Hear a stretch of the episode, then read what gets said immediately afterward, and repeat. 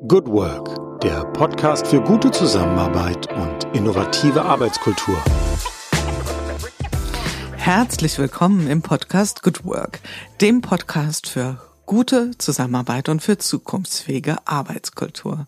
Mein Name ist Julie Jankowski und ich begrüße euch wieder ganz herzlich hier in unserer Themenreihe Good Work Feature. Und wir haben ein buntes Themenkapitel, nämlich das Thema Denken in Möglichkeiten. Das mag vielleicht so ein bisschen kryptisch daherkommen. Was ist damit überhaupt gemeint? Wir hatten äh, die Gelegenheit, mit Jan-Hendrik Goldbeck zu sprechen, der sicherlich als äh, Unternehmensleiter der, des Unternehmens Goldbeck, also ein großes Bauunternehmen, für das Thema Big Business steht und da ganz äh, trefflich über Gestalten von Möglichkeitsräumen berichten konnte, hatten wir die Chance, mit ihm zu sprechen und genauso mit dem wirklich sehr energievoll geladenen Unternehmer-Aktivistenpaar Jule und Lukas Bosch, die mit ihrem Startup Holy Crab das Thema Nachhaltigkeit und Kulinarik auf eine ganz spannende Art und Weise zusammengebracht haben. Also man könnte an der Stelle sagen, Beispiele für, wie Denken in Möglichkeiten geht. Wenn wir uns jetzt ein bisschen ähm, abstrahieren von dem praktischen Tun, von der Umsetzung, kommen wir sehr schnell an einer Stelle vorbei, wo wir uns die Frage stellen können, wie gelingt es denn Menschen überhaupt in so ein Denkmuster, in, in so eine Haltung zu kommen, das zu sehen, was möglich ist und weniger auf das, was uns einschränkt. Und ich glaube, da sind viele gedanklich sehr schnell an der Stelle, über das Thema Coaching nachzudenken. Und das war vielleicht auch so eine so ein Anlass oder eine Initialzündung äh, für mich, jemanden in unser Studio einzuladen, der sich ganz exquisit mit dem Thema Coaching auskennt. Ähm, denn er ist äh, nicht nur selbst Coach, sondern Vorstand des Deutschen Coaching-Verbandes. Also das heißt, er hat eine wunderbare Übersicht über den Markt des Coachings. Auch darüber werden wir heute reden. Aber natürlich auch die Wirkmöglichkeiten, dieses, ich sag an der Stelle mal Instrument, können wir später auch noch drüber reden. Genug der Vorrede. Jetzt begrüße ich erstmal hier in unserem Studio meinen Interviewgast und das ist Dr. Alexander Brunks. Er sitzt in Potsdam und ich freue mich ganz arg, dass er Zeit für uns hat. Hallo, guten Morgen, lieber Alexander Brunks. Schönen guten Morgen, Frau Jankowski, und herzlichen Dank für die Einladung hier in den Podcast, die ich gern angenommen habe. Und ich freue mich auf unser Gespräch, das sicher auf einige interessante Punkte zurückkommen wird. Ja, ganz sicherlich, da freue ich mich auch drauf. Wir haben 10 Uhr. Wie sind Sie heute in den Tag gestartet, Herr Brunks? Um, ähm, ich bin wie immer in Ruhe aufgewacht, habe mir einen Kaffee zubereitet, äh, und dann, ja, soll ich sagen, war es dumm oder nicht, aber ich mache das meistens kurz auf elektronischem Wege die Zeitungen aufgeschlagen.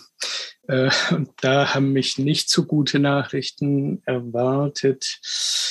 Äh, ich hatte mit sowas gerechnet, dass das gerade heute passiert, damit natürlich nicht. Äh, ja, äh, dann habe ich mir gedacht, werde ich jetzt über andere Dinge nachdenken, obwohl ich eigentlich diesen Podcast habe, aber ich bin ja hoffentlich professionell genug, dass mich das jetzt nicht so beeinträchtigt. Naja gut, wir haben ja, äh, wir erleben das ja jeden Tag, vielleicht nicht in dieser extremen Form wie heute, sagen wir gleich noch ein Sätzchen zu, dass wir sehr widerstreitende und unterschiedliche Emotionen irgendwie in Einklang bringen müssen. Und irgendwie gelingt es uns ja meistens dann doch über den Tag. Und heute ist ich äh, erwähne es jetzt nochmal an der Stelle, wir werden keinen politischen Exkurs machen, aber es ist äh, am Tag der Aufnahme heute der 24. Februar und wir haben heute die, ähm, ich sag mal, schockierende Nachricht bekommen, dass also Russland in die Ukraine einmarschiert ist oder mit seinen kriegerischen oder militärischen Aktionen wirklich verhaftet gestartet hat. Ich sag's einfach mal an der Stelle, der Podcast wird ja mit bisschen Verzögerung erscheinen, nur damit wir das mal äh, als, sagen wir mal, als Thema ein Stück weit zur Seite stellen können und uns versuchen selbst auch äh, dem zuzuwenden, worüber wir eigentlich reden wollen, nämlich wie können wir in Möglichkeiten denken. Also dann vielleicht auch gerade, wenn es nicht einfach ist und äh, ich hätte es ja in der Anmoderation gesagt, ich glaube, da sind viele gedanklich bei dem Sprung naja, da kann mir doch vielleicht ein Coach helfen, ja, der kann mich unterstützen, anders zu denken, ja, das ist ja so eine, glaube ich, eine Vorannahme, die viele Menschen haben, wenn sie in ein Coaching gehen, die vielleicht auch berechtigt ist. Sie sind Vorstand des Coaching-Verbandes. Also das vielleicht auch mal zur Rahmung für diejenigen, die sich nicht so intensiv damit beschäftigt haben bislang. Also es gibt einen Dachverband. Da können Sie gleich auch ein bisschen was zu sagen, was die Funktion ist vom Verband, ohne dass wir zu sehr ins verbandsmäßige Geschehen eingreifen, aber damit wir ein Bild haben. Und ähm, als erstes würde ich aber gerne Sie ein bisschen persönlicher packen, wenn man so schaut. Sie haben Philosophie studiert. Sie sind, wenn ich das so sagen darf, glaube ich, sehr fasziniert von historischen Zusammenhängen.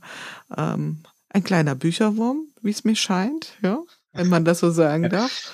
Also eine starke wissenschaftliche Akzentuierung. Wie kam das Coaching in Ihr Leben?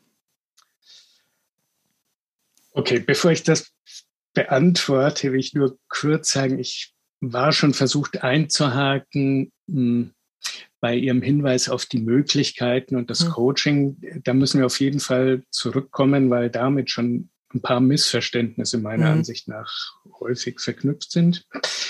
Ähm, aber gut, beiseite gestellt zu mir. Vielleicht sage ich noch, ähm, ich bin nicht der Vorstand des Verbands, sondern habe noch einen Vorstandskollegen. Mhm. Wir machen das momentan zu zweit. Äh, der Verband ist auch noch kein Dachverband. Inzwischen gibt es einen Dachverband von Coachingverbänden. Das ist der Roundtable Coaching. Mhm. Noch nicht so lange her, dass es den gibt. Wir müssen noch sehen, wie sich das entwickelt.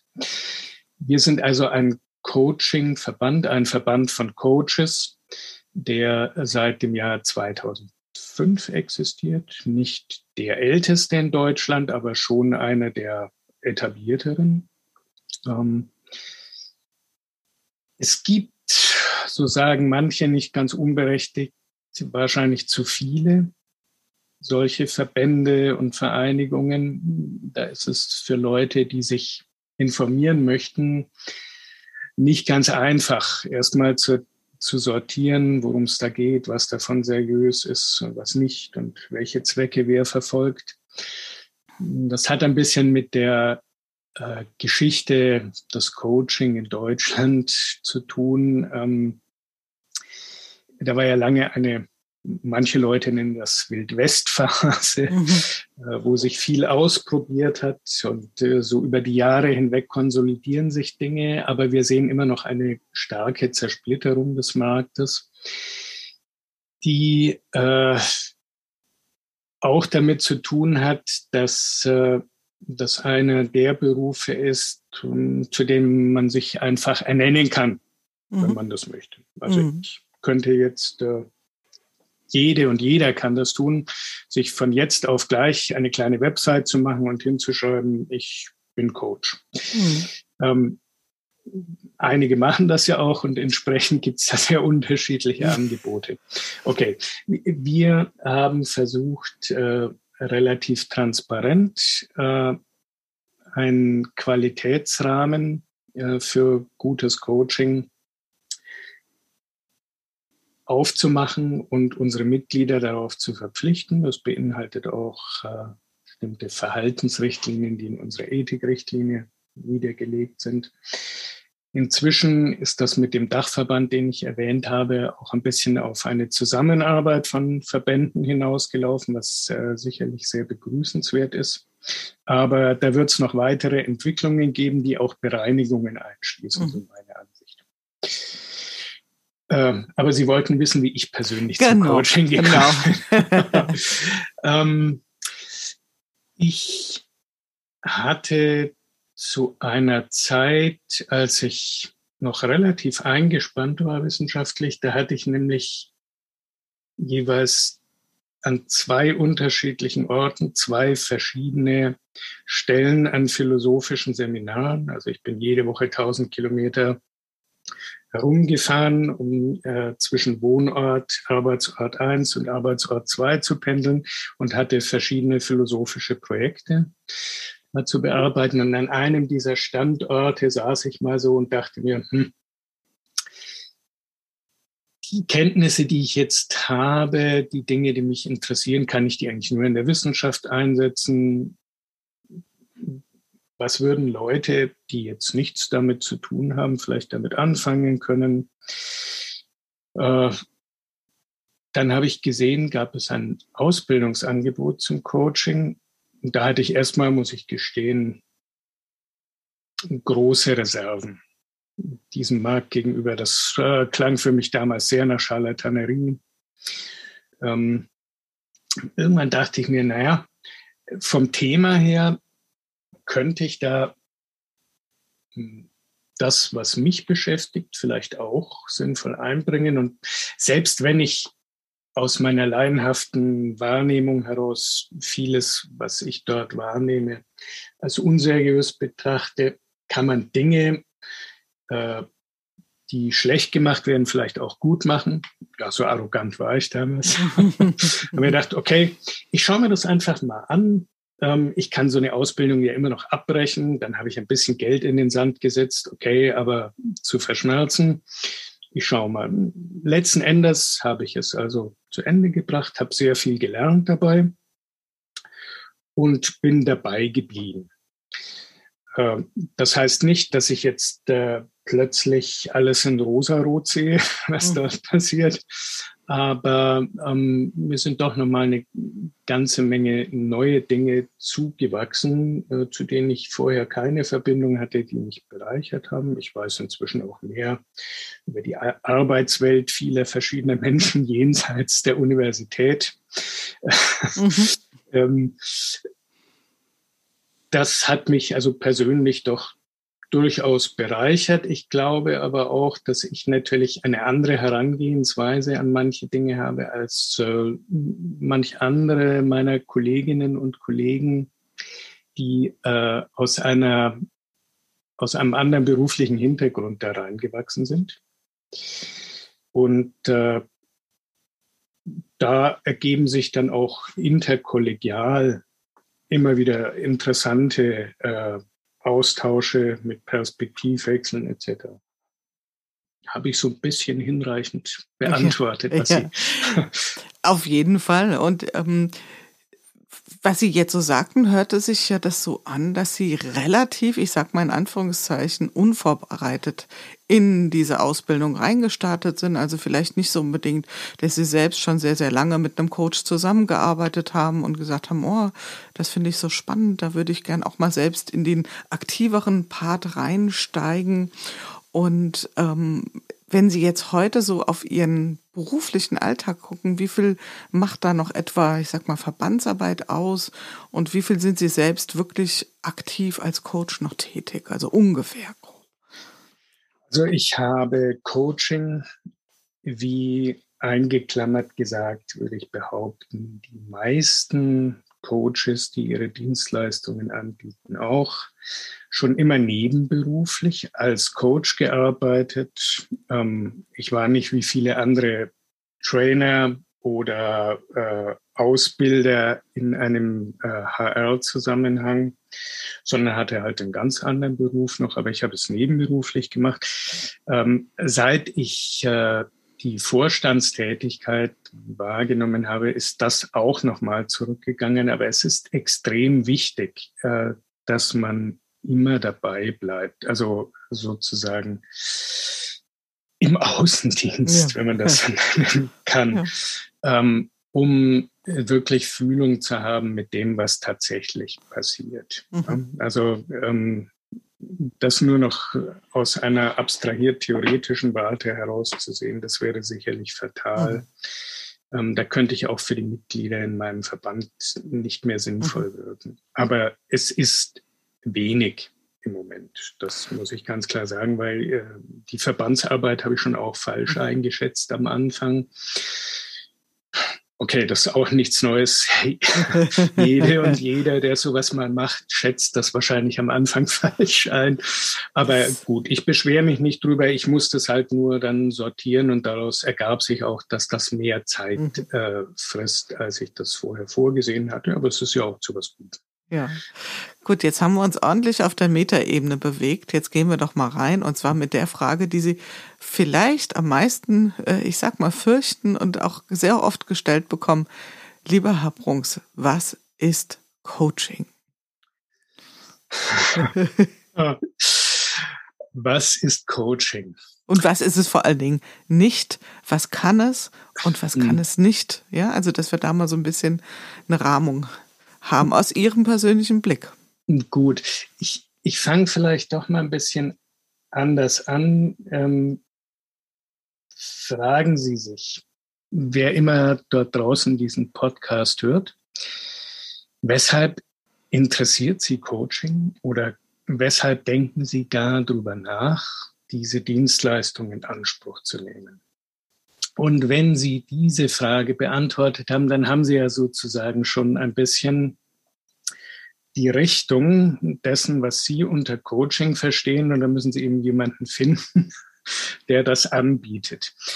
Äh, denn äh, Sie haben auch festgestellt, wenn Sie sich nur ein bisschen umgesehen haben, dass der Definitionen dieses Berufsfeldes unendlich viele sind ähm, und auch durchaus Streitigkeiten darüber sehr leicht vom Zaune gebrochen werden können. Wahrscheinlich sind sich alle einig, die irgendwie sichtbar halbwegs professionell damit zu tun haben, dass es um ein Gesprächsformat oder Dialogformat geht, ähm, das einen irgendwie im Hintergrund bestehenden Anker zur, zum Berufsleben, zum Arbeitsleben hat, in dem das Verhältnis einer Person zu ihrer Arbeit im ganz weitesten Sinne ähm, thematisiert ist. Und dann kommt man möglicherweise auf verschiedene andere Dinge, mit denen man nicht gerechnet hätte, die mit Kommunikation, mit Verhalten etc. etc. zu tun haben. Sie merken, ich schrecke ein bisschen davor zurück, das Wort Beratung mhm. auszusprechen.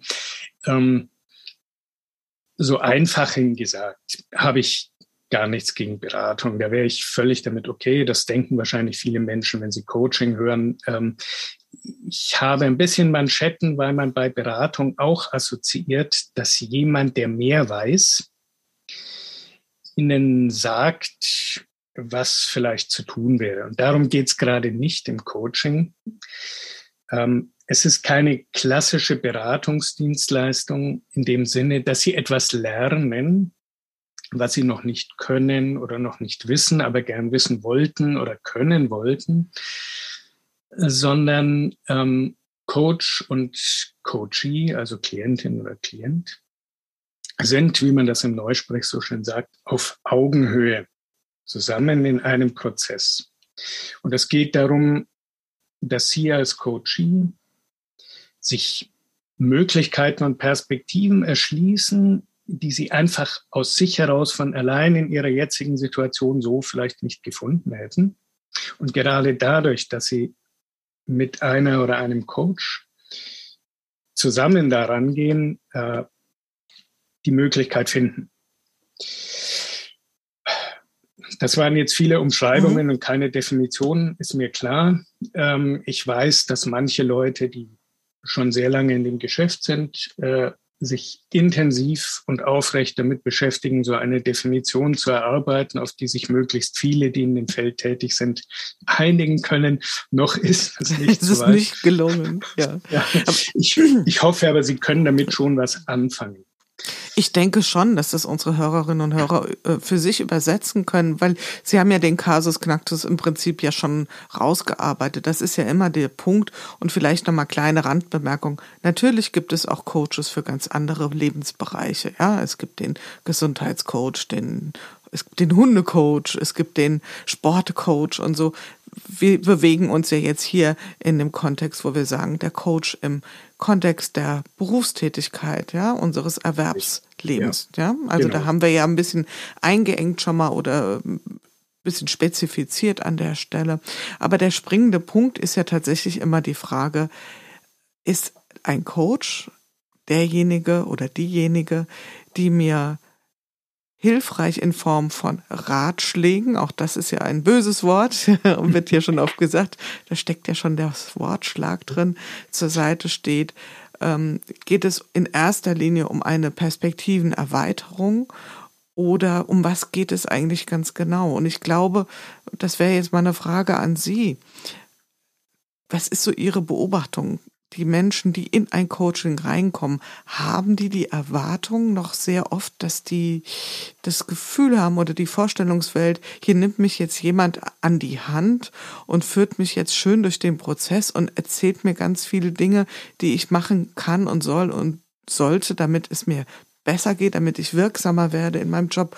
Oder sind die Menschen da ein Stück weit ähm, schon an der Stelle, wo Sie sagen, naja, wenn ich zum Coach gehe, dann weiß ich ja, die Lösung liegt in mir. Was würden Sie sagen? Mit welcher Erwartungshaltung gehen Menschen denn so, wenn man das so pauschal sagen kann, in ein beruflich äh, assoziiertes Coaching rein? Also erstens, Erwartungen gibt es immer und, und vielerlei, würde ich meinen. Äh, es hat sich aber geändert dadurch, dass sich Coaching ja jetzt doch schon etabliert hat, auch äh, in der öffentlichen Wahrnehmung und insbesondere auch als Instrument der Personalarbeit äh, ist ein, ein, gewisses Vorverständnis schon da, so dass nicht mehr äh, unbedingt auf breiter Ebene die Erwartung kommt, äh, da müsste jetzt etwas geschehen wie äh, beim Intensivkurs äh, Sprache XY in zwei Wochen. Äh, hinterher kann ich selbstständig ein Essen bestellen und meine Rechnung bezahlen. Also, also solche Dinge, ähm, das gibt es schon seltener. Gleichwohl, äh, natürlich erwarten Leute etwas und das ist ja auch völlig in Ordnung. Ähm, ich werde nicht Geld ausgeben, wenn ich Selbstzahler bin oder das auch nicht unbedingt von meiner Firma erwarten, dass sie äh, Geld ausgibt für etwas, äh, ja, dass ich so ein bisschen beschäftigt werde, wenn ich nichts anderes zu tun habe, von dem nicht klar ist, was dabei rauskommen soll. Äh, dafür gibt es ja auch Verträge, die man dann abschließt, bevor man den eigentlichen Teil eines Coaching-Prozesses beginnt denen ungefähr spezifiziert ist, worum es da geht äh, und worauf es hinauslaufen soll. Das bedeutet nicht, dass dort konkrete, konkrete Entschuldigung, Ziele genannt sind, äh, die dann sozusagen abgehakt werden können. Aber ungefähr äh, sollte man wissen, worum es geht und äh, welchen Raum äh, man erschließen möchte mit einem Coaching. Und das wird dann auch Bestandteil eines Vertrages sein. Da wissen die Leute schon besser Bescheid. Gleichwohl, äh, um wieder auf den Punkt des äh, Scharlatans zu kommen, ähm, gibt es natürlich immer noch wahnsinnig viele Angebote, die genau solche konkreten Versprechungen machen, die auch offensichtlich nach wie vor attraktiv sind äh, für Nachfragerinnen und Nachfrager. Ähm,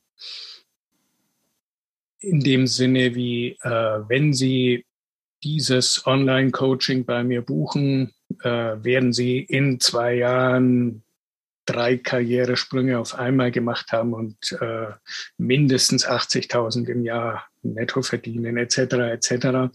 Ja, das gibt es mhm. und ist man mag das bedauern, aber es ist faktisch so, äh, es ist offenbar nach wie vor attraktiv und auch verständlich. Ja? Und damit bin ich jetzt bei dem Punkt, was ist Coaching nicht? Äh, um es ganz direkt zu sagen, wenn jemand Ihnen Versprechungen macht, die sehr konkret sind, sollten Sie vorsichtig sein. Coaching ist immer ein ergebnisoffener Prozess.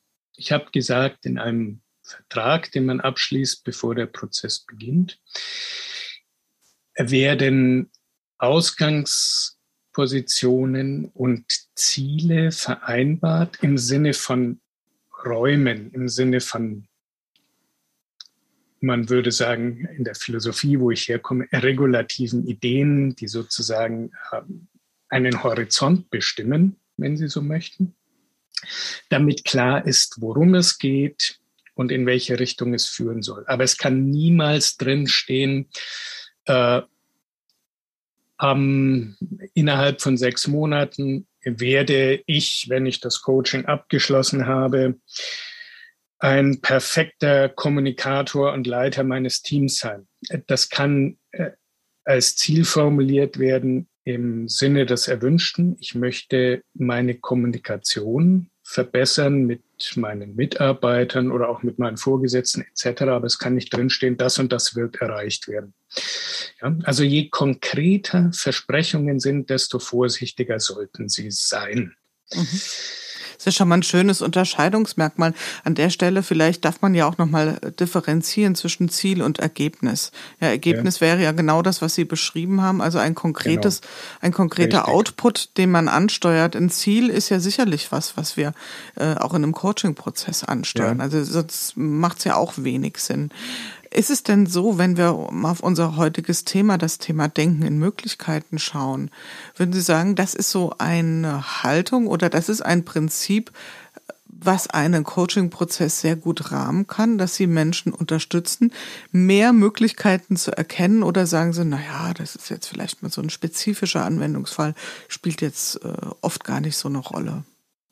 Doch, äh, das sehr schön gesagt, ja. Ähm, das ist ganz wesentlich etwas, worum es geht in einem Coaching, dass ich Menschen dabei unterstütze, für sich diese Möglichkeitsräume, die bestehen, zu erschließen, aus anderen Blickwinkeln zu sehen, etc.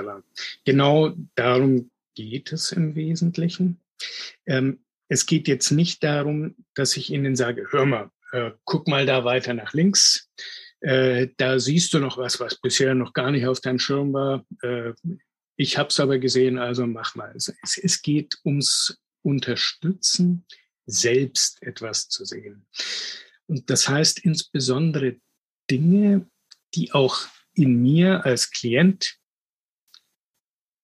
drin liegen, ohne dass ich sie bis jetzt vielleicht so gehoben hätte, dass sie in die Richtung wirksam werden, die für mich von Vorteil ist, die ich mir wünsche.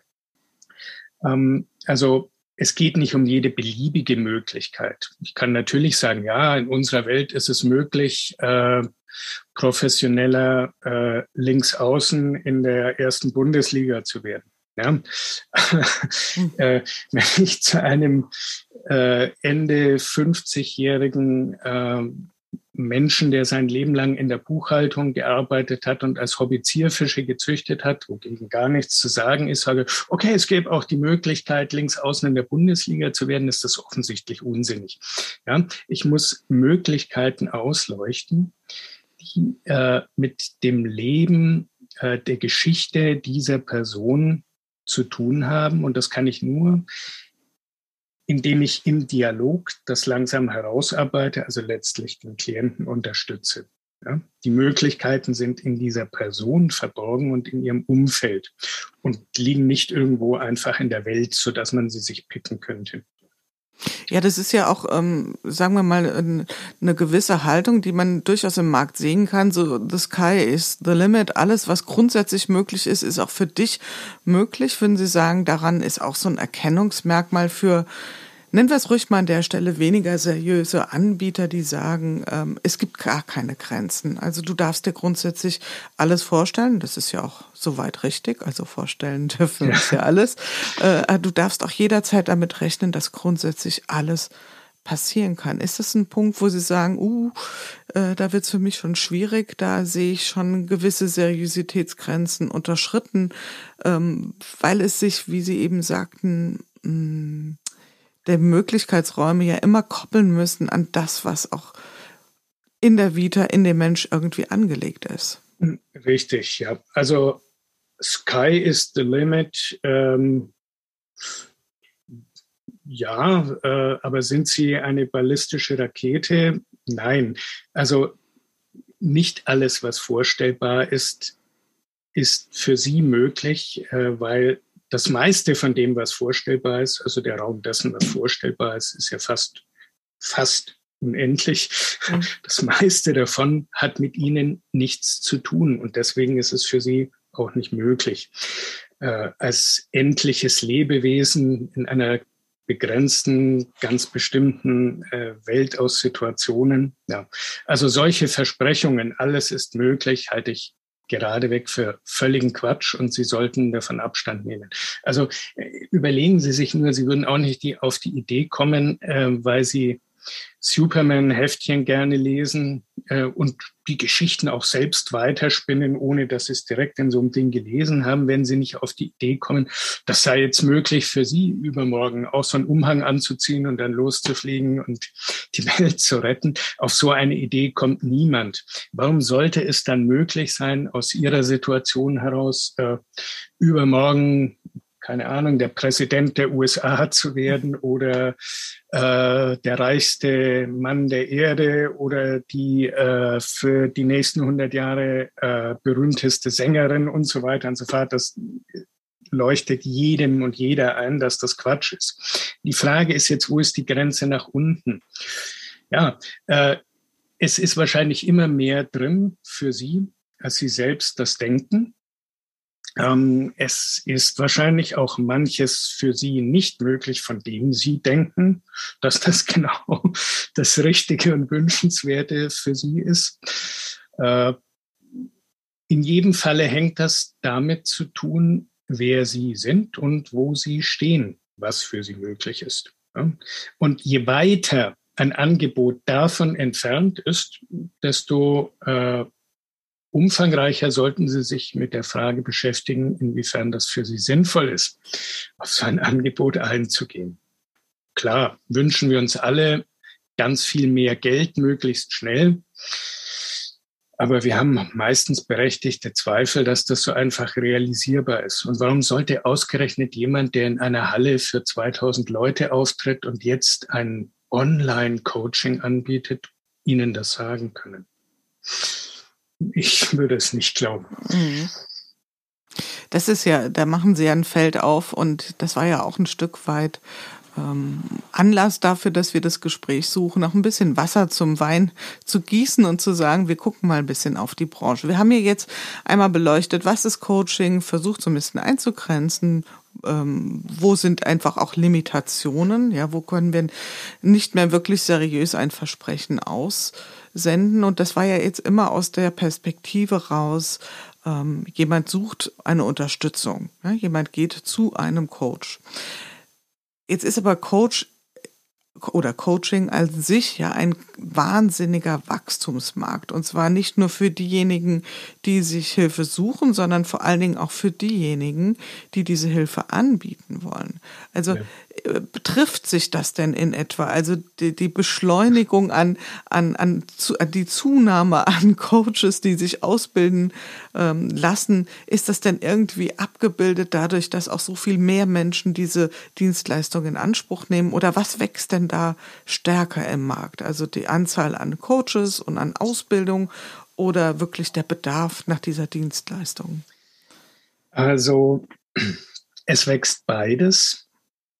Und ob die Proportionen dabei immer richtig sind, daran kann man durchaus Zweifel haben. Ich will es so sagen, ich habe vorhin schon erwähnt, die Dienstleistung als solche ist deutlich etablierter als noch vor 15 Jahren in unserer Arbeitswelt und auch akzeptierter. Und viele Leute haben auch schon ähm, wirkliche Vorteile davon gehabt und das weitergegeben nach außen. Also es hat sich ähm, eine breite Ansicht durchgesetzt, dass das durchaus ein ehrenwertes und auch sinnvolles Instrument ist. Äh, das hat natürlich zur Folge, dass auch mehr Leute das nachfragen.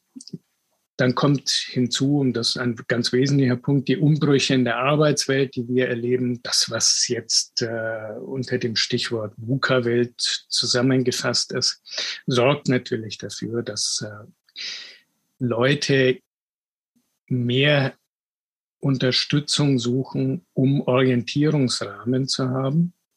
Es mal ganz allgemein zu sagen. Und da ist auch Coaching ein wichtiges Feld. Also der Markt vergrößert sich. Ähm, auf der anderen Seite, was das Angebot angeht und die Ausbildung zum Coach, äh, weckt das natürlich auch Hoffnungen, die oft nicht erfüllt werden können. Also zum Beispiel ähm, ist Coaching eine Berufsausbildung, die man macht, nach der Schule abschließt und dann fängt man an, wie in vielen anderen Berufen. Nein, ist es nicht. Also Sie sollten tatsächlich in irgendeiner Weise im Berufsleben gestanden haben und Erfahrungen dort gemacht haben, äh, Wissen daraus gewonnen haben, mit den Kommunikationserfahrungen, den Krisenerfahrungen aus ihrem Arbeitsleben ins Coaching eingestiegen sein. Punkt zwei. Ähm, die Nachfrage ist hoch und steigt. Ähm, da kann ich jetzt gut einsteigen und Geld verdienen. Es ist, das hatte ich vorhin, glaube ich, auch schon erwähnt, immer noch so, dass die meisten Coaches, ich will nicht sagen, dass es äh, keinen gibt, der nur als Coach arbeitet, dass er erfolgreich, auch finanziell, aber das ist eine sehr überschaubare Zahl. Die meisten Coaches machen das nebenberuflich in dem Sinne, dass viele äh, eine monetäre Haupttätigkeit, also eine, eine, Haupttätigkeit haben, die für ihren Lebensunterhalt sorgt und Coaching dazukommt oder nur einen Teil des Lebensunterhalts äh, sozusagen sichert. Ähm, damit, davon muss man ganz klar ausgehen. Das heißt, ins kalte Wasser zu springen und Coaching zu machen, um seinen Lebensunterhalt zu bestreiten, ist in aller Regel keine gute Idee. Ähm, jetzt im Moment sehen wir durch die, ich sage jetzt einfach mal Pandemiekrise. Ja, ähm, es wissen alle in etwa, was gemeint ist, oder jede, jeder hat damit Erfahrungen gemacht, hat ähm, auch persönliche Krisen oder Umbrüche, nicht Krisen unbedingt, sondern Umbrüche ähm, befeuert in dem Sinne, dass viele sich die Frage gestellt haben, naja, jetzt, wo sowieso alles im Wanken ist, könnte ich ja auch mal einen Schnitt machen in Bereichen, in denen ich vorher immer schon so ein bisschen gegrübelt habe, bis jetzt lief ja alles gut, nur jetzt ist eine äußere Krise da, also nehme ich das zum Anlass, mich auch selbst zu ändern. Eigentlich wollte ich schon immer aus diesem blöden Job, den ich jetzt habe, raus und ich wollte schon immer Menschen helfen, also mache ich doch Coaching. Keine gute Idee würde ich meinen. Also das heißt nicht, dass das nicht auch klappen kann oder vielleicht für einzelne Personen auch da die richtige Entscheidung war, aber generell äh, sollte man nicht krisengetrieben ähm, plötzlich eine neue Karriere starten. Ich meine, gut, wenn man es muss, dann muss man es. Ja? Aber äh, viele Leute gehen da von falschen Voraussetzungen aus und ähm, ja, um das noch hinzuzufügen, es gibt halt auch Ausbildungsanbieter, die da durchaus das ein bisschen beflügeln und Versprechungen machen. Ähm, ich wäre damit vorsichtig. Also überlegen Sie sich lange, warum Sie sowas machen wollen und warum Sie denken, dass Sie eine gute, ein guter Coach wären, was speziell Sie Menschen mitgeben können, ähm, das nicht alle anderen Coaches auf diesem Markt haben. Wenn Sie dazu Ideen haben und das wirklich in Beziehung setzen können zu Ihrem eigenen Lebensweg, naja, dann gehen Sie das an. Aber nicht, weil Sie denken, jetzt ist sowieso alles im Zusammenbrechen. Okay, mache ich jetzt auch Coach. Mhm. Keine mhm. gute Idee. Mhm. Jetzt wollen wir vielleicht mal wieder ein bisschen die Perspektive rumdrehen. Was könnten denn so Ressourcen sein, die ich gut einbringen kann? Also wenn jetzt jemand hier zuhört und sagt, hm, ich finde das schon ein spannendes Feld, ich würde mich da gern hinwenden. Was sind denn so Punkte, wo Sie sagen, hm, das ist zumindest schon mal eine Ressource. Wir dürfen uns ja, glaube ich, auch davon verabschieden, wir müssen der oder die Einzige am Markt sein, die das oder das bietet. Das ist ja in keinem anderen Berufsfeld so. Also die, ja. das Alleinstellungsmerkmal wird ja oft ein bisschen überbewertet. Aber was sind so Punkte, wo Sie sagen, wenn das jemand mitbringt, dann sind das schon mal wirkliche Ressourcen, die ähm, gut gebraucht und gut eingesetzt werden können in einem Coaching-Prozess? Ähm, ich ich würde mal noch fast eine, äh, also auf einer ganz tiefen Ebene ansetzen. Schauen Sie auf sich selbst.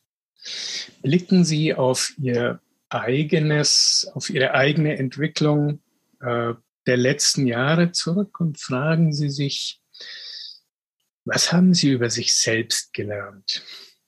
Was hat Sie verändert? Was hat sich für Sie im Blick zurück auf Ihre eigene Person geändert? Wie würden Sie beschreiben, gehen Sie jetzt anders mit Ihren Kolleginnen und Kollegen um, mit Ihrer Familie, was auch immer, als noch vor einer gewissen Zeit? Schauen Sie sich diese Dinge an. wenn Sie dann äh, zu dem Schluss kommen, ja prima, ist genauso gelaufen, wie ich mir gedacht habe, äh, alles perfekt, ich habe nichts falsch gemacht. Ähm, ich bin nur immer weiter gewachsen, so wie es von Anfang an der Plan war. Dann würde ich sagen, Glückwunsch ist ja prima, aber vielleicht machen Sie da einfach weiter, wo Sie sind und werden doch nicht Coach.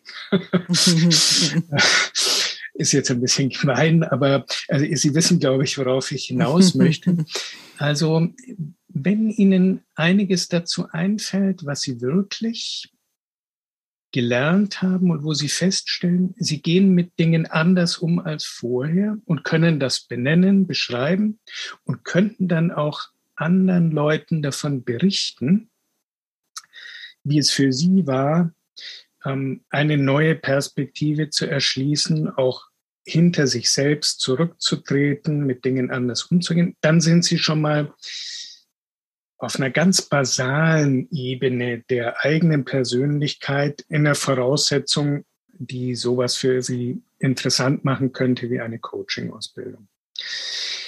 Äh, dann kann es natürlich immer noch sein, dass Sie sagen, okay, das hat jetzt viel mit mir zu tun, aber was sagt das über mich als andere? Ich gehe immer noch so weit, ja, ich muss ins Büro, komme mit den Kollegen gut aus, gehe einmal im Monat äh, zum Kaffee trinken, aber dann war es auch gut. Im Grunde interessieren die mich nicht. Dann ist das völlig in Ordnung, aber dann sollten Sie auch nochmal überlegen, wollen Sie so einen Job machen, der sehr viel damit zu tun hat, sich auf andere einzulassen und erstmal zuzuhören, also all das mitzunehmen, was Ihnen von anderen entgegengetragen wird. Das ist nämlich eine ganz wichtige Voraussetzung. Ähm, also Sie sollten nicht der Typus sein, äh, ich bin jetzt mit allen Wassern gewaschen, ich zeige euch, wie es geht. Wenn ihr mich fragt, da bin ich gerne dabei. Ich, ich helfe euch. Also Sie sollten vorsichtig sein, wenn Sie so einen extremen Helfer-Impetus haben, sondern Sie müssen erstmal zuhören und viel einstecken, was Leute an Sie hinwerfen, ohne das zu bewerten. Ähm, das klingt wahnsinnig simpel, ist aber sehr schwer faktisch. Ähm, sich auf Leute einzulassen in dem Sinne, dass sie erstmal zuhören und das voll und ganz aufnehmen. Als etwas, was so dasteht und auch einen Respekt verdient. Üben Sie das mal. Vielleicht gerade auch mit Leuten, die Ihnen auf die Nerven gehen. Ja, können Sie ja machen, so irgendwie der Kollege XY, der mir jeden Tag irgendwie sein komisches Zeug auf den Tisch klappt. Versuchen Sie sich mal in den reinzudenken oder ihm anders zu begegnen. So können Sie im Alltag machen, solche kleine Tests. Und dann werden Sie schon sehen, wie leicht oder schwer Ihnen das fällt. Ja. Das berühmte weiße Blatt zu sein, ja. Also erstmal nur, ähm, ja, da auch wirklich neutral und ich kenne das ja selbst auch in der Anwendung. Das ist wahnsinnig anspruchsvoll. Ja, dass ja, die eigenen absolut. kleinen Triggerknöpfchen schön unberührt ja. bleiben. Und also sie werden nie neutral sein und sie werden dann auch schnell merken, ähm, wenn sie sich als weißes Blatt beschreiben, es wird nie weiß sein, mhm. aber es ist ein ungeheurer Schritt, wenn Sie so ein bisschen die Farbkleckse auf Ihrem eigenen Blatt entdecken. Ja? Und wenn Sie da nie was sehen, sind Sie falsch. Ja? Das ist ganz klar. Mhm. Ja, und, ich weiß nicht, ob Ihnen das äh, da schon genug sagt. Wahrscheinlich noch nicht. Ich hatte ich erwähnt, doch da hatten wir schon drüber gesprochen. Sie sollten schon Erfahrungen in einem anderen Beruf gemacht haben. Da gehen die Meinungen auseinander. Äh, ich würde es für sehr wichtig halten, nicht wegen des äh, inhaltlichen äh, Wissens in einer bestimmten Sparte, in einem bestimmten Berufsfeld, sondern weil sie Krisenerfahrungen machen werden, beruflicher Natur, äh, die sie selbst durchmachen. Da lernen sie sich selbst besser kennen und können mit Dingen umgehen, die sie vorher noch nicht kennengelernt hatten, die aber für äh, ihre zukünftige Arbeit als Coach sehr wichtig sein werden. Ähm, die meisten Leute werden, zu, die zu Ihnen ins Coaching kommen, werden früher oder später auf Krisensituationen zu sprechen kommen, die sie bewegen. Und damit wird man dann umzugehen haben. Und jemand, der selbst in einem schönen Kokon aufgewachsen ist, hm, sieht das dann immer nur aus einer theoretischen Warte, die vielleicht am Ende dann nicht mhm. hilfreich ist. Also das ist ein, äh, würde ich meinen, entscheidender Punkt. Äh, sie haben eben kommunikativ ähm, ein Lebenswissen erworben, sage ich jetzt mal, das sie nicht haben, wenn sie nur eine Ausbildung gemacht haben mhm. und äh, ansonsten ein Familienleben gehabt.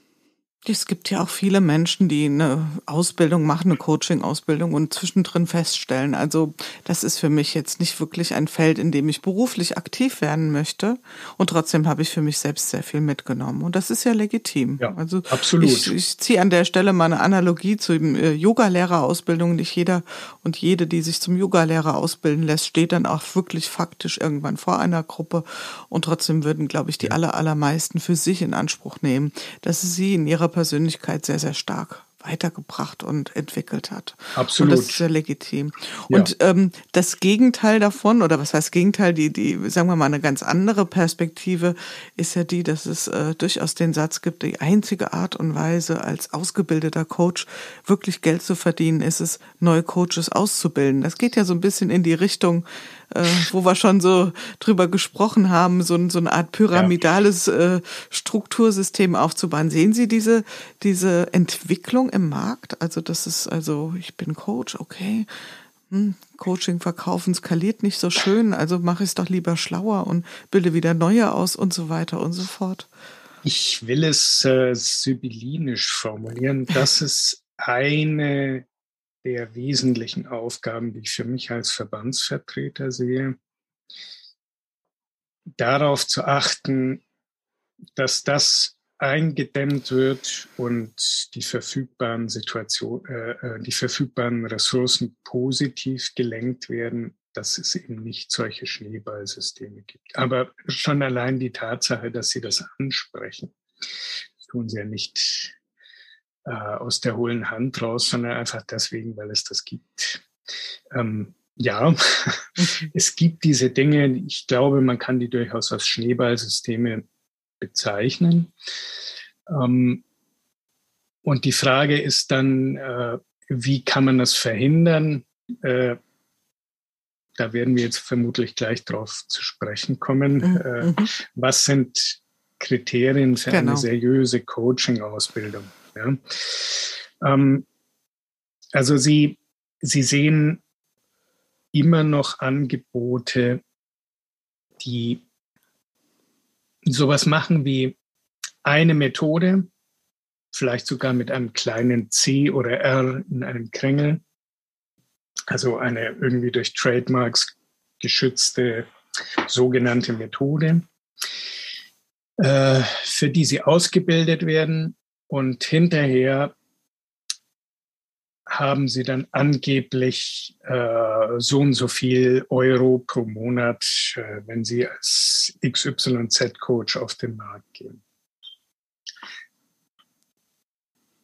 Von solchen Dingen würde ich Abstand nehmen. Ähm, also je mehr sie auch da, nicht nur beim Coaching als solchen, sondern bei Coaching-Ausbildungen, je mehr sie konkrete Versprechen im Hintergrund haben, desto vorsichtiger wäre ich. Je eindimensionaler es ist, also zugeschnitten auf ganz bestimmte Personen und auf deren äh, irgendwie äh, durch äh, wettbewerbsrechtliche äh, Rahmen geschützte Methoden, Prinzipien etc., desto uninteressanter ist es und desto mehr sieht es nach Schneeballsystem aus.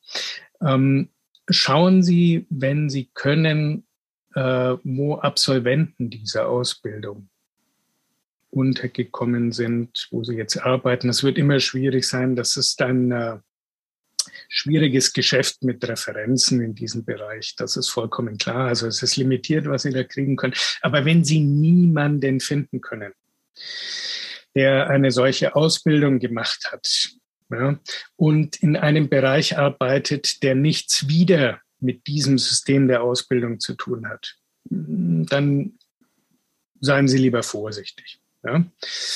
Äh, also geschlossene Systeme, die können Sie ja irgendwann erkennen dadurch, dass Sie niemanden finden, der aus diesem System mal rausgekommen ist. Ja. Äh, die sollten Sie vermeiden bei Ausbildungen. Und dann gibt es natürlich einige äh, Kriterien, äh, inhaltlicher Art, an denen sie sich orientieren können, um dann unter den vielen Angeboten, die gar nicht schlecht sein müssen, alle die für sie passenden rauszusuchen. Also ich würde mir zum Beispiel eine Ausbildung nehmen, die etwa 200 Stunden, so sagt das unsere Zertifizierungsordnung im Verband zum Beispiel, äh, Voraussetzungen hat, ähm, also die, nein, nicht Voraussetzung hat, die 200 Stunden Ausbildung bietet. Als absolutes Minimum würde ich schon, naja,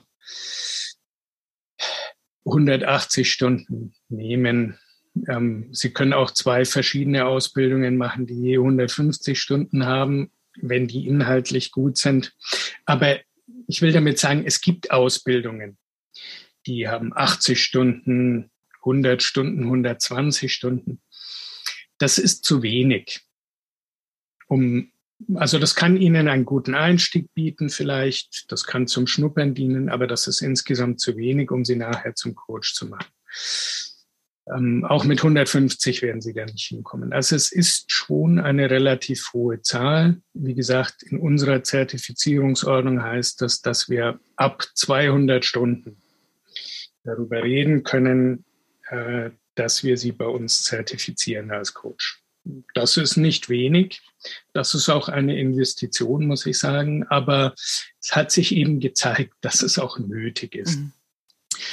Dann sollten Sie schauen, welche Inhalte vermittelt werden in solch einer Ausbildung. Ähm, ich hatte vorhin bei den Scharlatanen schon die getrademarkten Methoden in Anführungszeichen genannt. Äh, auch wenn es nicht nur eine, sondern drei solcher getrademarkten Dinge ist. Lassen Sie es lieber sein. Also äh, wenn Sie sehen, es gibt Ausbildung in systemischen Coaching mit Ausbildern, die für Sie hinreichend plausibel machen, dass die das auch vermitteln können.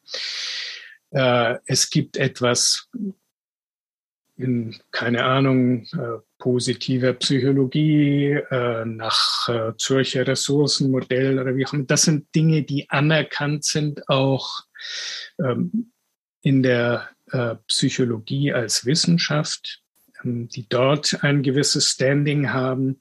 Sowas sollte schon dabei sein. Es sollte dabei sein, ein, ein Teil, der sie grob unterrichtet über Grundzüge der Psychopathologie, dass sie äh, nicht, dass sie damit arbeiten können, sondern dass sie erkennen können, äh, falls jemand zu ihnen äh, ins Coaching kommt, einen Prozess beginnt, bei dem sie das Gefühl haben müssen oder bei der sie das Gefühl haben müssen, vielleicht sind wir da schon in einem Bereich, der eine psychische Beeinträchtigung nahelegt, die eine Fachperson aus dem medizinisch-psychologischen Bereich erfordert. Also Sie sollten darauf vorbereitet werden, mhm. das zu erkennen, sodass Sie nicht selbst daran herumdoktern, sondern das thematisieren und jemanden empfehlen, sich da Hilfe zu suchen. Da auch zu sensibilisiert zu sein, auf jeden ja, Fall. Ja, weil ich glaube, das, das, ist ja auch nochmal eine wichtige, eine wichtige Abgrenzung. Und schließlich, wenn ich das noch sagen sollte, was sicherlich auch gut ist, äh, ein Teil der Ausbildung, die nicht vielleicht äh, zu den eigentlichen Coaching-Ausbildungsstunden gerechnet wird, aber die sie vorbereitet auf die wirtschaftlichen Aspekte einer solchen Tätigkeit. Mhm. Also schlicht und einfach, wie bekommen Sie Klienten, wie berechnen Sie Ihren Stundensatz? Also sowas ist sicher nicht verkehrt, wenn das mhm. vorkommt. Ja? Und garantiert wird so eine Einheit nicht vorkommen bei Leuten, die Ihnen äh, 8000 Euro im Monat mhm. Einkommen versprechen nach Abschluss der Ausbildung. Die werden Ihnen nichts über Kalkulation und Buchhaltung beibringen. Mhm. Das ist ja quasi gelöst, das Thema. Wir haben jetzt schon so ein bisschen genau. indirekt implizit äh, auf dem Online-Coaching rumgetroschen und ich ja. glaube, da können wir an der Stelle sagen, ähm, das Format an sich ist ja erstmal unschuldig. Ja? ja. Also das ist erstmal, wie es ist. Wenn wir es trotzdem mal aufgreifen, also digitale Kommunikation, also sprich, so wie wir jetzt auch über Zoom verbunden sind, das ist ja sicherlich ein Punkt, der in den, gerade in den letzten zwei Jahren enorm zugenommen hat. Wie bewerten Sie das denn? Also glauben Sie, dass das ein Thema ist, was unwahrscheinlich zunehmen wird? Sehen Sie da vielleicht auch Grenzen des Machbaren? Oder ist das, wie man so schön sagt, gekommen, um zu bleiben? Also, äh es wird zunehmen und es nimmt ja zu. Es hat schon zugenommen. Mhm. Das können wir sofort sehen, wenn wir uns ein bisschen umschauen. Das alles andere wäre gelogen. Ähm, ja, es hat Vorteile und bietet ganz neue Möglichkeiten, die man bislang nicht hatte, auf verschiedenen Ebenen. B, es bietet auch ganz viele Fallstricke. Ähm, und C, äh, es wird bleiben, es wird sich ausdehnen, aber um etwas durchführen zu können, was ich Coaching nenne, was auch die Mitglieder meines Verbandes Coaching nennen, denke ich, wird es nicht möglich sein, ausschließlich Online-Coaching zu machen. Darüber gibt es viele Debatten. Ähm, es gibt auch einflussreiche Personen, die sagen, doch, doch, Online-Coaching kann alles, was reales Coaching kann. Ähm, ich bin fest davon überzeugt, dass das nicht so ist. Und ich sehe auch schon im Markt äh, der Nachfrager, ähm, dass Leute schon gemerkt haben, das geht tatsächlich nicht. Also Firmen, die sich darauf eingelassen haben, Mitarbeiterinnen und Mitarbeitern reines Online-Coaching anzubieten, beginnen schon zu sehen, dass da vielleicht doch nicht alles so rüberkommt, wie sie sich das gedacht haben. Also da wird sich noch viel ausdifferenzieren. Und es ist klar, dass man äh, am Anfang noch nicht ahnt,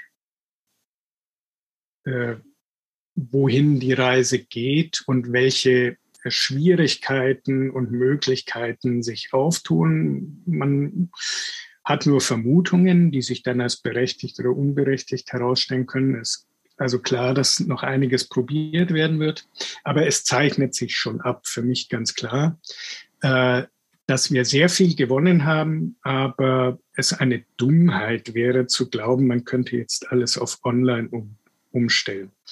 Und da kann ich immer nur sagen, äh, ganz einfach, schauen Sie doch, selbst wenn Sie nichts mit Coaching zu tun haben, schauen Sie, was mit Ihnen passiert ist in, der, äh, in den letzten beiden Jahren Pandemie. Ähm,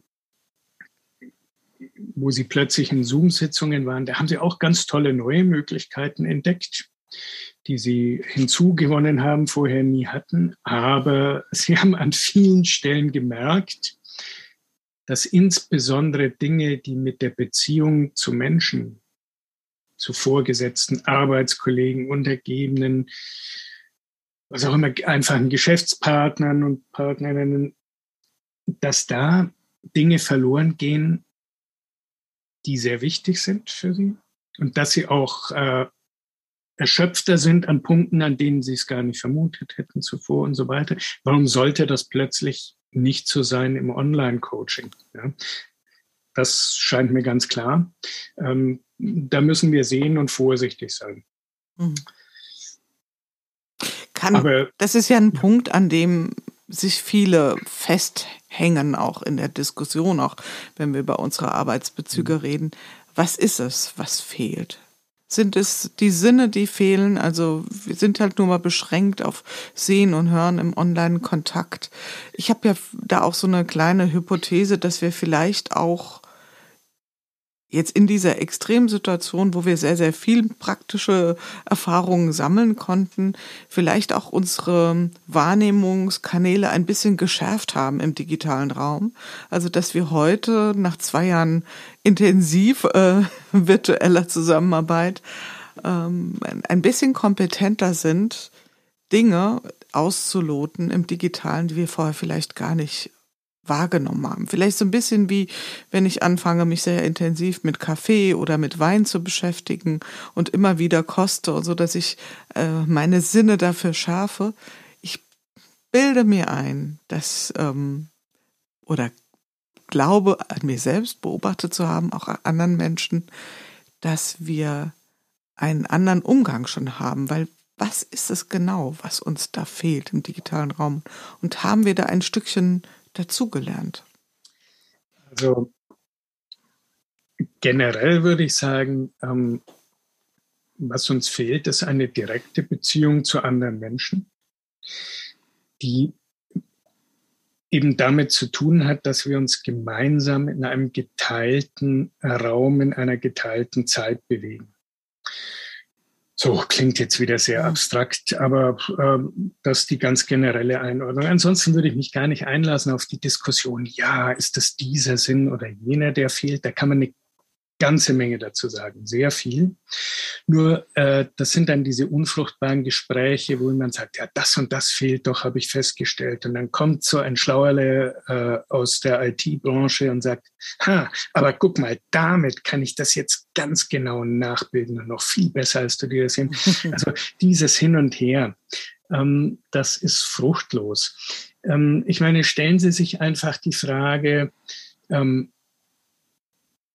würden Sie jetzt ohne zu zögern, weil es doch bequem ist, den Tag im Bett zu verbringen, äh, die Beziehung zu ihren Eltern und Verwandten und ihren Kindern auf Online umstellen. Würde jeder sagen, spinnst du? Was, was ist das denn? Ja, äh, klar, weil sie intuitiv wissen, es interessiert sie gar nicht, was alles dann fehlt. Sie wollen keinen Katalog, der ihnen auflistet, aber es ist ihnen ganz klar, was Wesentliches fehlt ihnen dabei. Jetzt ist das Gute, ähm, viele Beziehungen wollen wir ja gar nicht alle auf dieser wesentlichen intensiven Ebene haben. Da gibt es viele Abstufungen und viele davon lassen sich online klären. Aber es ist immer gut, würde ich behaupten, jemanden mal in einem realen körperlichen Leben getroffen zu haben, wenn sie sich ansonsten online verständigen oder Briefe schreiben etc. Ja, das war auch schon vor Hunderten von Jahren so. Leute, die sich nur Briefe geschrieben haben, die sind anders miteinander mhm. umgegangen als Leute, die sich hauptsächlich Briefe geschrieben haben, aber irgendwann mal getroffen haben. Ja, das sind ganz einfache Dinge, die dazu reichen. Und äh, ich glaube, äh, da werden viele Leute Erfahrungen machen und das auch bald richtig einzuschätzen wissen. Aber andere Dinge sind jetzt noch gar nicht im Fokus, die ich für durchaus interessant halte. Nämlich äh, die Versprechung ist ja, äh, alles wird demokratischer und hierarchieloser. Ja? Also wir können uns unabhängig von Ort und Zeit verschalten, äh, mit einfachen technischen Mitteln, äh, sind nicht mehr darauf angewiesen, dass wir Geld zahlen können, um irgendwo hinzufinden, um mit dem Chef von XY zu sprechen und so weiter. Also die, die Versprechung ist dann auch im Online-Coaching, das wird jetzt vielen Leuten zugänglich, die sich vorher nicht leisten konnten, etc. Ich glaube, genau das ist nicht wahr. Es läuft eher in eine andere Richtung. Also wir können schon sehen in ersten empirischen Erhebungen, dass sich, wenn man nicht gut aufpasst, ähm, Hierarchien eher verstärken, wenn äh, es nur noch über virtuelle Kanäle läuft. Ähm, das hat dann auch viele Gründe, da können wir jetzt hier nicht ins Detail gehen, aber äh, das ist sehr interessant zu sehen. Wie sich äh, bestimmte Dinge, von denen man glaubt, sie würden sich auflösen, eher verfestigen. Und ähm, was die Sinne angeht, vielleicht noch gesagt, als einfacher Tipp, schauen Sie doch mal aus Ihrem Leben heraus, sage ich Leuten oft. Sie haben sicher schon Sitzungen im alten analogen Leben gehabt und wissen, wie das da so läuft. Also was passiert, wenn der ewige Nörgler immer Einwendungen macht, was passiert, wenn die Dauerschwätzerin vorne steht, äh, was mache ich, wenn ich mich langweile, es mir aber nicht anmerken lassen möchte und so weiter. Da hat man Erfahrungen gemacht. Und jetzt vergleichen Sie das mit Zoom-Sitzungen. Ja? Insbesondere vielleicht sogar, wenn Sie selbst welche leiten müssen. Wie sieht das da aus? Sie werden zum Beispiel feststellen, unabhängig von Bewertungen einzelner Charaktere, dass es im analogen Leben viel einfacher ist zu moderieren in einer gewissen Weise, wenn Sie nicht direkt hierarchische Mittel einsetzen wollen, wie Zeitbeschränkungen in Zoom oder Sie schalten frei, wer sprechen darf und so. Das ist ganz klar, da kann man das relativ einfach regeln. Hat ja auch was Schönes. Aber im realen Leben haben sich viele Dinge irgendwie von selbst geregelt. Also da müssen Sie auch nicht genau wissen, woran es liegt, aber Sie stellen fest, dass in einer echten Sitzung äh, es vorkommen kann, dass zwei Leute irgendwie im Hintergrund dazwischen babbeln, aber es macht gar nichts, weil es stellt sich relativ schnell raus, wer die Stimme weiterführt, wer darauf antwortet, wie es fortgeht. In Zoom muss es immer jemanden geben, der einen realen Eingriff macht, um die Dinge in den Griff zu kriegen, der Rederechte zuteilt, weil es können dort nicht fünf Leute zusammenreden, ohne dass das sofort zerfasst. Also beobachten Sie es einfach und dann werden Sie schon merken, was läuft. Und die einfachste Variante, jetzt komme ich wieder zu meinem Ausgangspunkt, hierarchisch organisieren ja, es gibt halt einen Moderator, der zuteilt, der sozusagen die Mikrofone äh, stumm schaltet und aufmacht, etc. etc. Irgendwann haben sie mal gedacht, äh, da wird's viel besser, hierarchieloser. Aber es stimmt gar nicht. Mhm. Da werden wir noch viel erleben. Das denke ich auch. Ich denke ja manchmal über diesen Punkt nach. Naja, äh, wie Sie auch eben sagten, im, im analogen Raum habe ich sehr feinstoffliches ähm, Instrumentarium, was wir auch zum großen Teil unbewusst anwenden. Ich kann den Blickkontakt entziehen mhm. und so. Das habe ich ja, die Möglichkeiten habe ich ja nicht. Ja, also sind wir ja beim Stichwort und so langsam schwenken wir mal Richtung Zielgerade ein, dass wir sagen, wir werden vielleicht im, äh, auch im Online-Coaching sowas wie eine hybride Welt vielleicht erleben. Ja? ja? Auch wenn ich nicht so unbedingt der Fan des Wortes Hybrid bin. Äh, ich denke da eher an eine integrale Lösung, ja, dass man sagt, äh, eine digital integrierte Lösung, dass man sagt, es werden analoge und äh, äh physische, physisch analoge und also ähm, virtuelle Elemente sich ergänzen. In der äh, Ausbildungswelt gab es den Begriff Blended Learning. Mhm. Ähm, ich persönlich denke, das könnte man gut auch auf Coaching übertragen, aber der Begriff Blended Coaching mhm. hat sich jetzt nicht so durchgesetzt und das heißt jetzt eher Hybrid Coaching, haben Sie recht. Mhm. Äh, ja, ich mag den auch nicht so gern. Ich finde Blended neutraler, aber okay. Okay. können wir jetzt wohl nichts machen. Gut. Schauen wir ein bisschen nach vorne. Wir sind ja im Rahmen von Good Work, ähm, also von der Arbeitswelt, das haben wir ja hier schon eingangs so eingeführt. Ähm, was sind so zukunftsweisende Fragen? Oder gibt es vielleicht so eine Frage, die sich so im Bezug von Coaching oder nennen wir es Coaching und Persönlichkeitsentwicklung gerade, was sie so gerade umtreibt, wo sie gedanklich sich sehr mit also, beschäftigen? Ich beschäftige mich äh, natürlich mit der Entwicklung des Coaching-Marktes im engeren Sinne, wo ich sehe, dass die Entwicklung digitaler Tools, die sehr stark vorangeschritten ist, auch zum Guten, natürlich auch im ganz starken Sinne ökonomische Gefahren birgt für die Coaches. Das heißt, wir haben Anbieter, die erstens Tech getrieben und zweitens mit massiven äh, Wagniskapitalmitteln Dinge in den Markt setzen, denen auf einer ähnlichen Ebene erstmal niemand was entgegensetzen kann. Die bestimmte Geschäftsmodelle haben, die, sollten sie erfolgreich sein, äh, das Potenzial haben, das, was wir als Coaching kennen, zu vernichten und etwas anderes an dessen Stelle zu setzen, was in meiner Sicht nicht mehr Coaching wäre, was immer das dann ist. Muss ja nichts Schlechtes sein, aber äh, damit setze ich mich natürlich auseinander, weil es rein ökonomisch bedrohlich sein könnte für die Leute, die ich jetzt im Verband vertrete.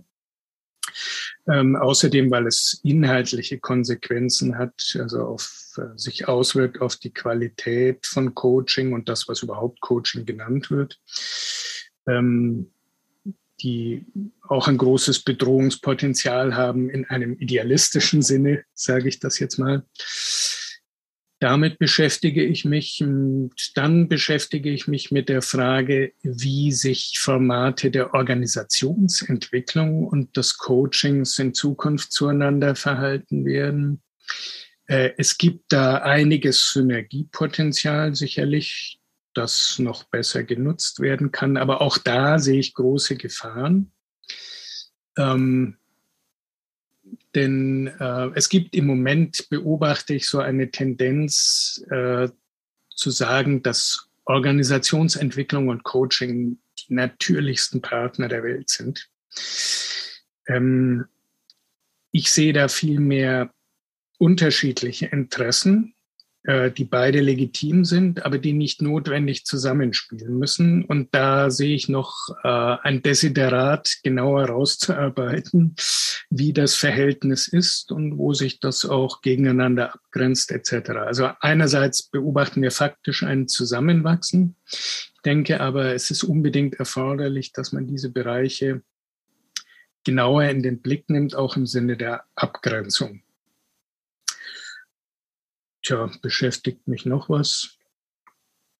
Das sind so theoretisch und äh, politikpraktisch die Dinge, mit denen ich mhm. mich hauptsächlich beschäftige im Moment, glaube ich. Ja, und gerade der letzte Punkt, also die Grenzen oder die Synergien von Coaching und Organisationsentwicklung ist ja mindestens eine weitere Folge wert. ja, da kann man ja. sich ja trefflich drüber unter unterhalten. Auch äh, im Moment Sicher, wird ja alles, alles immer unter dem Stichwort äh, Mindset diskutiert und ist alles immer eine Frage des Mindsets. Und also eine ganze große Büchse, die wir hier öffnen könnten. Und ja. dann müssten wir, glaube ich, noch eine, mindestens eine Stunde dranhängen. Das wir ist wollten, wohl wahr. Genau, wir wollten ja heute mal dezidiert in dieses Themenfeld des Coachings relativ, äh, sagen wir mal, fokussiert reinschauen. Ich habe es anfangs gesagt, Ihr Herz gilt der wissenschaftlichen Betrachtung. Ich gehe mal davon aus, mutmaßlich, dass Sie auch jemand sind, der viel liest. Ähm, gibt es etwas, was Sie sagen, hm, wer sich mit Coaching beschäftigen möchte oder mit Persönlichkeitsentwicklung an der Stelle, äh, da hätte ich einen Tipp. Gibt es irgendwas, was Sie sagen, da greife ich gerne drauf zurück? Ich weiß, das ist umso schwieriger, je mehr man selbst persönlich liest, aber vielleicht gibt es etwas, was Sie sagen, ähm, das ist ein gutes, guter Einstieg, vielleicht etwas, was Sie gerade besonders gerne zur Hand nehmen. Ähm, jetzt wollte ich es Ihnen in den Bildschirm halten und stelle fest, dass ich es am Sofa liegen habe, wo ich jetzt gerade nicht hingreifen kann. Ähm, ist nicht unbedingt ein super Einstieg für absolute Laien, aber gibt Ihnen ein sehr gutes Bild. Das letzte Buch, ich glaube, es heißt Wirkung im Coaching. Ich, ich gucke mal schnell hier in mein schlaues kleines Teil hinein, das den Titel korrekt finde, von Professor Schermuli, mhm. äh, den wir glücklicherweise, da muss ich mir mal selbst auf die Schulter klopfen, mhm. äh, gewonnen haben für unseren Verband ähm, als wissenschaftlichen Beirat schon vor einiger Zeit. Moment, jetzt gucke ich hier hinein. Wirkung im Coaching heißt das, glaube ich, wenn Sie es schneller haben und ich sage was Falsches, korrigieren Sie mich. Ja, ganz kleinen ja. Moment. Ja, das hätte ich auch vorher herauslesen können. Wirkung ähm, im Coaching, ja. Ja, ähm, da finden Sie viel über die Coaching-Forschung, die es in den äh, letzten Jahren gegeben hat und doch einige durchaus äh, brauchbare Ergebnisse inzwischen hervorgebracht hat, die Sie orientieren können, warum Coaching sinnvoll ist, in welchen Zusammenhängen, was es bringen kann und was dabei wichtig ist.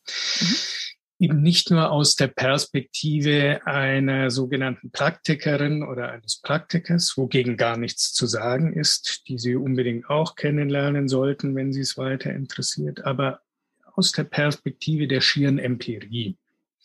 Und ich finde das persönlich sehr wertvoll und bereichernd, dass wir inzwischen sowas haben, im Gegensatz zur Pionierzeit des Coaching, gibt es eine empirische Forschung und die ersten Ergebnisse sprechen durchaus dafür. Und sie geben uns auch einige Hinweise darauf, was man erwarten kann und was dabei wichtig ist. Ich will mhm. nur aus einem Punkt nennen, was sich eindrucksvoll bestätigt hat, war, was jede gute Coach Ihnen schon immer gesagt hat. A und O ist die tragfähige Beziehung zwischen Coach und Klient wenn die nicht da ist, aus welchen Gründen auch immer, dann können Sie noch so ausgefuchste Methoden und Techniken benutzen, Sie werden nicht weiterkommen. mhm. Und kleiner Hinweis zum Selbstweiterdenken, was sagt Ihnen das über Online-Coaching von anonymen Anbietern? Mhm. Sie können sich vorstellen, was ich da für eine Antwort geben würde, aber das wollte ich jetzt gar nicht thematisieren. Gucken Sie sich dieses Buch an, da kriegen Sie viel Einblicke dazu, was Coaching ist und wozu es gut sein kann. Mhm. Zum Schluss die Frage, gibt es sowas wie einen kleinen insgeheimen Wunsch, den Sie haben im Kontext von Coaching, dass sich vielleicht ein Problemfeld auflösen möge oder eine Lösung? Ähm, Sie hatten so eine Frage ja angedeutet in Ihrer netterweise mir vorher zugestellten Vorbereitung auf diesen Podcast und ich habe tatsächlich darüber ein bisschen länger nachgedacht. Ähm, als äh, zaudernder Akademiker und Philosoph mag ich solche Fragen ja gar nicht, aber vielleicht. Entschuldigung an der Stelle. Ja, weil ich immer noch tausend Dinge hinzufügen möchte und vom Hölzchen aufs Stöckchen und so weiter.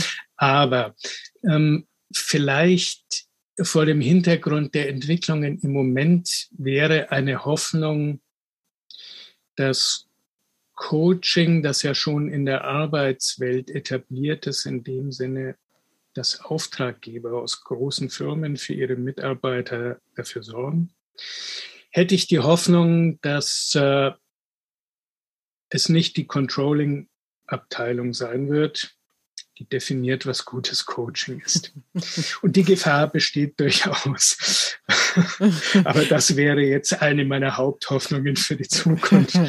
Das, die Hoffnung teile ich auch. Also, dass das Thema nicht in erster Linie KPI getrieben wird und genau. äh, über die Einkaufswarenkörbe äh, gesteuert wird der Richtig. Konzerne. Lieber Herr Brunks, ich danke Ihnen ganz herzlich für die gute Stunde, die wir hier miteinander diskutiert haben über das Thema Coaching, über die Möglichkeiten und über die Grenzen auch und über aktuelle Entwicklungen im Markt. Ich glaube auch das Thema gerade der Beziehungsgestaltung im Rahmen von Coaching hat einen großen Teil eingenommen und sicherlich zu Recht ein zentraler Aspekt. Von daher vielen Dank und für Sie persönlich alles Gute. Ich danke Ihnen äh, danke für die Gelegenheit, so ein bisschen Einblick zu geben. Ich hoffe, es hat Ihnen zumindest an der oder der anderen Stelle auch was gebracht, liebe Hörerinnen und Hörer. Äh, Ihnen wünsche ich viel Glück für die weitere Entwicklung des Podcasts und viele neue interessante Gesprächspartnerinnen. Und zunächst mal aber einen schönen Tag und eine schöne Woche. Wenn Sie wieder mal ein interessantes Thema haben, melden Sie sich gerne, wenn Sie glauben, dass ich vielleicht was Sinnvolles dazu sagen könnte. Dann schaue ich gerne wieder mal vorbei. Das mache ich gerne. Dankeschön. Dankeschön. Tschüss. Tschüss. Ja, das war es wieder in unserem Podcast Good Work. Dem Podcast für gute Zusammenarbeit und für zukunftsfähige Arbeitskultur. Wir schauen ganz genau hin, was gerade passiert in unserer Arbeitswirklichkeit und welche Form von Arbeitszukunft wir jetzt gerade in diesem Moment gestalten. Wenn euch das interessiert, das Thema, wenn euch die Art der Gespräche gefallen, schaltet wieder ein. Es gibt noch eine ganze Reihe von neuen spannenden Gesprächspartnern und von vielen Folgen, die wir hier in dieser Serie produzieren werden. Bis dahin, passt gut auf euch auf, eure Jule Jankowski.